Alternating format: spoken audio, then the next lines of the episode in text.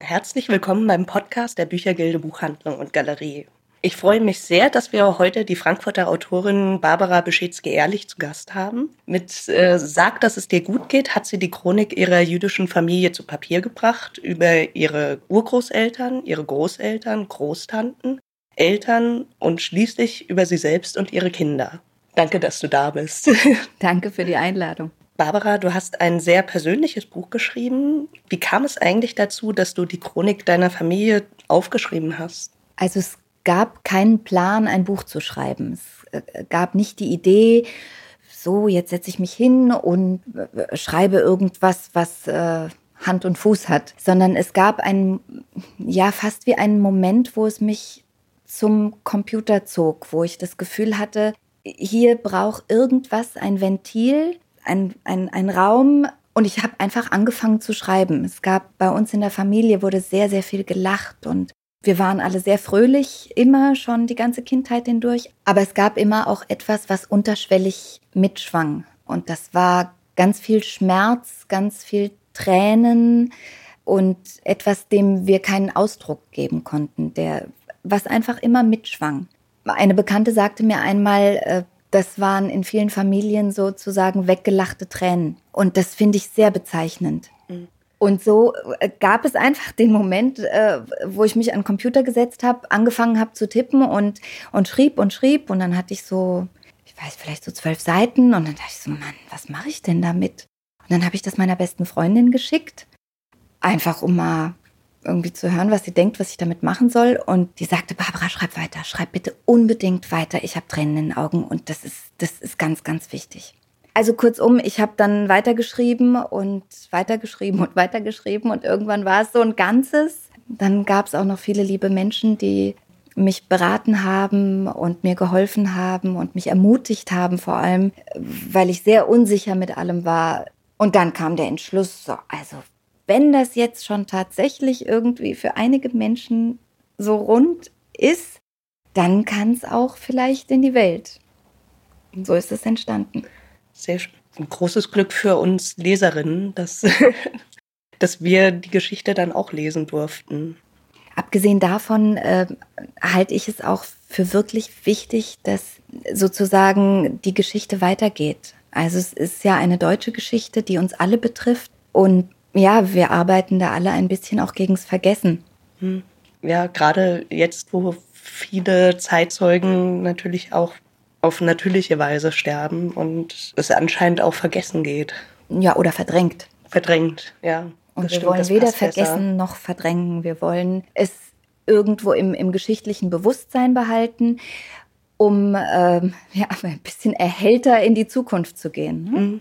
Zu Beginn deines Buches steht die Geschichte deiner Oma Helenka, von der wir gleich noch mehr hören werden. Sie hatte nicht nur besonders großen Einfluss auf dein Buch, sondern auch auf dein Leben, oder? Meine Oma Helenka war wahrscheinlich der gütigste und toleranteste Mensch, der mir je begegnet ist. Äh, sie hat tatsächlich all die Gräuel des Holocaust mitbekommen in Form von äh, erst Ghetto, dann KZ, dann Todesmarsch und ähm, dann drei Viertel der Familie nicht zurückgekehrt und das ganze Leid, danach noch den Kommunismus, der sie über viele Jahre auch von ihrem Sohn, meinem Papa, der nach Deutschland emigriert ist, trennte. Also die hat wirklich das ganze Paket dieses letzten Jahrhunderts äh, europäischer Geschichte mit voller Härte abbekommen und hat uns trotzdem immer vorgelebt, dass man verzeiht. Im Grunde genommen habe ich gar nicht das Gefühl gehabt, dass sie verzeihen muss, weil sie hat einfach, also sie hat nur die Menschen gesehen, nur das Gute. Und ich hatte zu keinem Zeitpunkt den Eindruck, dass sie irgendwem Vorwürfe macht, dass sie einen Groll hegt. Ja, und sie, mhm. also wirklich, das ist ein, ein unglaublicher Mensch. Für mich hat sie so einen, einen kleinen äh, Engelsschein überm Kopf und eine, eine fantastische Frau. Vielleicht liest du an dieser Stelle erst einmal ein Stück aus deinem Buch vor. Als ich anfing, meine Oma Helenka für dieses Buch zu befragen, was denn genau alles passiert sei, wiederholte sie nur immer wieder die Worte Das kann man niemandem erzählen, Bada. Das glaubt einem kein Mensch. Ich hätte das selbst nicht geglaubt, wenn man es mir erzählt hätte. Das kann man nicht erzählen. Sie erzählte dennoch, und ich begann zu schreiben. Stepanka Budlowska, meine Uroma und ihre Familie lebten schon seit vielen Generationen in Humpolec, einer böhmischen Stadt etwa 100 Kilometer südöstlich von Prag. In Humpolec gab es eine jüdische Gemeinde, eine Synagoge und einen jüdischen Friedhof. Etwa 300 Menschen lebten im jüdischen Viertel. Stepanka verlor früh ihre Mutter, die unter schwerem Diabetes litt, und kurz darauf ihren Bruder. Er starb an einer Rippenfellentzündung. Ihr Vater, ihre Schwester Gusti und deren Familie wurden später in Bergen-Belsen ermordet. Stepanka heiratete Oskar Haller, der ebenfalls aus Humpolec stammte und dessen Vater einige Jahre später Vorsitzender der dortigen jüdischen Gemeinde war. Stepanka und Oskar führten eine glückliche Ehe. Am 4. April 1924 wurde ihre Tochter Helenka, meine Oma, geboren. Ein weiteres Kind wollten die beiden nicht. Dem einen sollte es gut gehen. Stepanka arbeitete als Buchhalterin in der Kolonialwarenhandlung, die sie gemeinsam mit ihrem Mann Oskar führte. Damals wurde noch alles mit der Hand geschrieben. Jede Rechnung, jeden Brief, jedes Dokument verfasste sie handschriftlich. Oskar arbeitete Tag und Nacht. Auch Urlaub machte die Familie nie. Eine Kinderfrau, die im selben Zimmer mit ihr wohnte, erzog die kleine Helenka. Aber Helenka mochte Fräulein Hrachowa, genannt Tante Ella, nicht besonders. Lieber hätte sie mehr Zeit mit ihren Eltern verbracht. Immerzu wollte Tante Ella etwas von ihr. Wasch dich, räum auf, mach deine Schularbeiten, sitz gerade, Ellbogen vom Tisch, Finger aus der Nase. In der vierten Klasse bekam Helenka Rheuma und wurde über Monate von einem Privatlehrer unterrichtet, um die Klasse nicht wiederholen zu müssen. In dieser Zeit langweilte sie sich unendlich. Helenka hatte eine wunderbare, sehr friedliche Kindheit. Sie hatte viele Freunde, die sie alle mit nach Hause bringen durfte, spielte Tennis, fuhr Fahrrad, schwamm und war eine durchschnittlich gute Schülerin. Ihr Judentum spielte eine eher untergeordnete Rolle. Im selben Haus wie sie wohnten ihre großen Cousins und überhaupt waren die Familienbande sehr eng. Zu Großeltern, Tanten und Onkeln gab es ein sehr inniges und herzliches Verhältnis. Das ist wohl der Grund, warum mir bis heute Familie das Allerwichtigste ist, überlegte Helenka viele Jahrzehnte später. Als die Nazis die Macht ergriffen und später die Tschechoslowakei besetzten, war Helenka 15 Jahre alt und musste die Schule verlassen. Oskar aber war der Überzeugung, sie müsse unbedingt trotzdem etwas lernen. So begann sie eine Ausbildung zur Schneiderin bei der ehemaligen Schneiderin von Stjepanka. Es sei ein nobler Salon gewesen, sagte meine Oma. Die Kleider der wohlhabenderen Menschen wurden hier geändert oder geschneidert. Sie waren aus feinen Stoffen und rochen gut. Doch das Leben hatte sich von Grund auf verändert. Schon bald musste die gesamte Familie nach Prag umsiedeln, das Haus und alle Freunde zurücklassen. Den Lebensmittelhandel überließen sie notgedrungen einem Bekannten zu einem symbolischen Preis. Damals verstand Helenka nicht, wie schwer das für ihre Eltern war. Für sie war es ein großes Abenteuer. Abgesehen davon kannte sie Prag schon da sie bereits ein Jahr auf einem Mädchengymnasium in Prag gelernt hatte. Nun war alles anders. Die Rassengesetze betrafen alle Juden. Wenn Helenka einmal Freunde treffen wollte oder gar ein Rendezvous hatte, so ging das nur noch auf dem großen neuen jüdischen Friedhof. Zwischen den Gräbern konnten sich die Jugendlichen treffen und zusammen lachen. Die beiden Cousins kehrten als einzige Familienmitglieder zurück. Oskar, Helenkas Vater, kam in Auschwitz ums Leben. Jahrzehntelang verfolgten Helenka jede Nacht schlimme Albträume rund um die Kriegsjahre. Die Träume endeten jedoch mit einem Schlag an dem Tag, als ihr Mann, mein Opa Tonda, 1974 starb. Stepanka zog recht schnell nach Tondas Tod zu ihrer Tochter Helenka, die sich fortan um ihre Mutter kümmerte. Baro, warum interessiert dich das alles? Darüber wurden so viele Bücher geschrieben. Jede meiner Freundinnen wird dir etwas anderes erzählen. Jeder erinnert sich an etwas anderes. Aber das glaubt doch sowieso alles niemand. Mir ist nur wichtig, dass es dir gut geht. Geht es dir gut? Das musst du mir öfter sagen. Ich brauche das. Bei der Textstelle haben wir ausgerechnet den entscheidenden Teil ausgelassen, wie Helenka und ihre Mutter Stepanka Theresienstadt und Auschwitz überlebt haben. Aber auch du widmest einen Großteil des Buches dem, wie es danach weiterging wie dieses Menschheitsverbrechen das Leben deiner Familie über drei Generationen geprägt hat. Darüber wurde bisher noch nicht genug geschrieben, oder? Das kann ich gar nicht genau sagen. Ich glaube schon, dass es einige gibt, äh, die darüber schreiben. Also zumindest kenne ich auch ein paar. Ähm, aber ich halte es für unglaublich wichtig, weil vielen überhaupt nicht bewusst ist, und damit schließe ich alle mit ein, sowohl Opfer als auch Tätergeneration, in wie stark die Traumata unserer Großeltern unser Leben nach wie vor möglicherweise beeinflussen.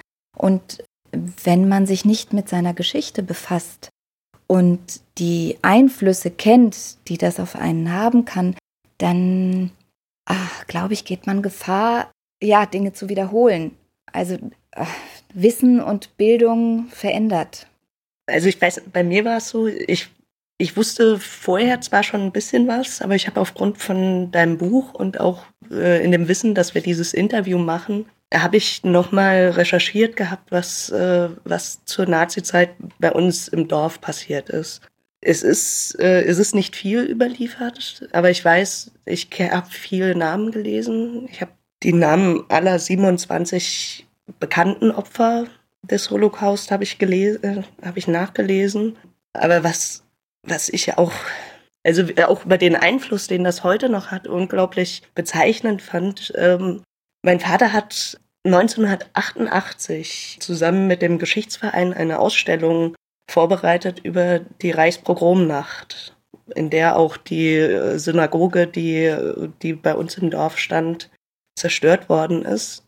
Und äh, bevor er die ganze Recherche, die sie auf äh, so Pappwänden ähm, dok äh, dokumentiert hatten, bevor sie die wieder rausholen konnten, wurden die geklaut. Da, also da waren offensichtlich noch Menschen 1988, die nicht wollten, dass das, was sie damals getan haben, irgendwie erzählt wird. Mhm. Wie furchtbar. Mhm. Nachvollziehbar und furchtbar. Ja. Man muss sich so ein bisschen seiner Geschichte stellen von allen Seiten. Äh, mir hat neulich jemand erzählt, und das fand ich so richtig, dass immer Zeitzeugen gesucht werden, die an Schulen berichten über ihre Erfahrungen und dass die ja mittlerweile wirklich alle wegsterben und es keine mehr gibt. Und darauf gab es dann die Antwort, naja, Moment, was heißt denn, es gibt nur noch so wahnsinnig wenig Zeitzeugen? Warum muss es denn immer ein Jude sein, der erzählt? Mhm. Es gibt Millionen von nichtjüdischen Deutschen, äh, die über die Zeit berichten könnten, mhm. eben aus der anderen Perspektive. Aber die fragt niemand an als Zeitzeuge. Mhm. Und, äh, aber es hat auch häufig damit zu tun, dass es irgendwie so viele Deutsche auch so dankbar waren, dass äh, die eigene, wie sie selbst beteiligt waren, einfach verdrängen zu können. Also ich weiß, äh, finde ich immer wieder erstaunlich, wenn, also ich, das weiß ich auch eher von meinem Vater, weil ich als Kind nicht so mitbekommen habe, dass ich neben Menschen aufgewachsen bin, die stolz davon erzählt haben, wie ihre schwarze Uniform bei den Frauen ankam. Als ich das kapiert habe, was das bedeutet, äh, einfach nur so, so widerlich ist. Andererseits für die Menschen war es Normalität oder es ist auch etwas, was sie offensichtlich niemals reflektiert haben, was das bedeutet. Also, dass sie sich niemals damit beschäftigt haben, woran sie da beteiligt waren, sondern es in irgendeiner Weise als sagbar betrachtet haben, dass man mit der schwarzen Uniform bei Frauen gut ankam. Mhm. Wahnsinn. Ja, Wahnsinn. Ich habe bei meinen Lesungen festgestellt, dass die Leute ganz häufig so reagieren wie du, dass sie das Gefühl haben, ach so, ja, ach, es ist echt wichtig, ich muss zu Hause nochmal nachfragen, ich muss mich damit nochmal beschäftigen, solange es noch geht. Insofern ist vielleicht das Erscheinen meines Buches auch ein bisschen ein Appell gegen das Vergessen und für die Recherche in der eigenen Familie, um, um für sich selber einen Kreis zu schließen. Und ich kann nur aus eigener Erfahrung sagen, nachdem ich fertig war mit dem Schreiben und seit der Veröffentlichung, ist für mich eine im Grunde genommen ganz neue Freiheit eingetreten. Es ist, äh, bis heute öffnen sich nach wie vor immer wieder neue Fenster in meinem Leben, die, die mir eine ganz neue Freiheit bieten. Zu Gast war Barbara Beschitzke-Ehrlich mit ihrem Buch Sag, dass es dir gut geht, eine jüdische Familienchronik, erschienen im Größenwahn Verlag für 16,90 Euro. Vielen Dank. Ich hätte wirklich noch so viele Fragen. Vielen Dank, dass ich da sein durfte. Das war der Podcast der Büchergilde Buchhandlung und Galerie. Vielen Dank fürs Zuhören. Vielleicht hören wir uns bald wieder.